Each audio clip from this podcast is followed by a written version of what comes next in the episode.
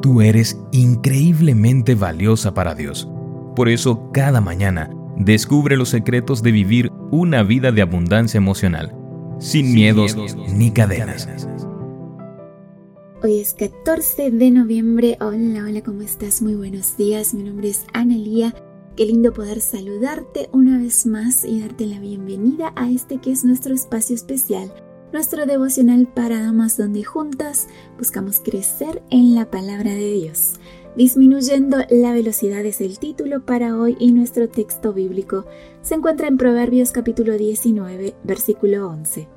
La cordura del hombre detiene su furor y su honra es pasar por alto la ofensa. Disminuye la velocidad de tu ira sea que tu enojo sea justificado o no, debes considerar la velocidad a la que estás avanzando. ¿Estás yendo a 150 km por hora con la sangre hirviendo de furia? ¿O tal vez a 90 km por hora sintiéndote completamente indignada? Si tu ira está pasando el límite de la velocidad permitida, debes pisar el freno.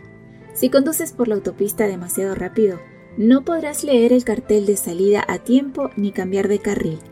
Para encontrar la salida, debes desacelerar. Si estás en medio de una conversación y comienzas a irarte, reduce la velocidad.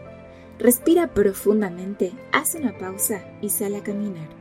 Si la persona está parada delante de ti, esperando una respuesta inmediata, puedes decirle que vas a disminuir la velocidad de la conversación deliberadamente para asegurarte de manejar la situación con sabiduría. Últimamente estoy poniendo una mano frente a mi boca mientras escucho a la otra persona. Esos tres segundos que me lleva a quitarme la mano de la boca para poder hablar me han salvado más de una vez. Cuanto más enojada estés, más suavemente habla. Imagina que estás dentro de un video en cámara lenta y escoge tus palabras con mucho cuidado. Durante muchos años trabajé en una escuela secundaria. Cada tres o cuatro meses realizábamos un simulacro de evacuación para que los alumnos supieran qué hacer en caso de emergencia. Podemos hacer lo mismo con la ira. Planeemos de antemano qué vamos a hacer para disminuir la velocidad cuando nos enojemos. Aprendamos a reconocer cuáles son las situaciones que encienden la chispa de nuestra ira con más frecuencia. Practiquemos tanto como sea necesario con autocompasión y disciplina. Para encontrar la salida de la autopista de la ira, es necesario desacelerar. Señor, quiero aprender a ser responsable con mis sentimientos de enojo e ira. Ayúdame a descubrir cuál es la mejor táctica que puedo usar para desacelerar mis reacciones. Quiero manejar mis emociones de manera que no me lastime a mí misma ni a los demás. Te agradezco porque sé que no estoy sola. No dependo solo de mi sabiduría. Tú me ayudas y envías al Espíritu Santo para fortalecerme. Gracias, Señor Jesús. Amén. Y así llegamos al final de nuestra meditación, querida amiga. Desacelerar cuando estamos enojadas nos evitará meternos en problemas y arrepentirnos de nuestras palabras después.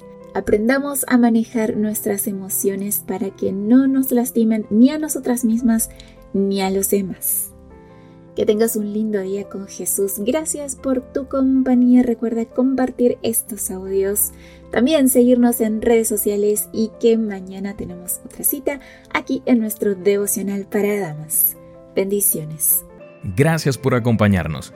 Te recordamos que nos encontramos en redes sociales. Estamos en Facebook, Twitter e Instagram como Ministerio Evangelike.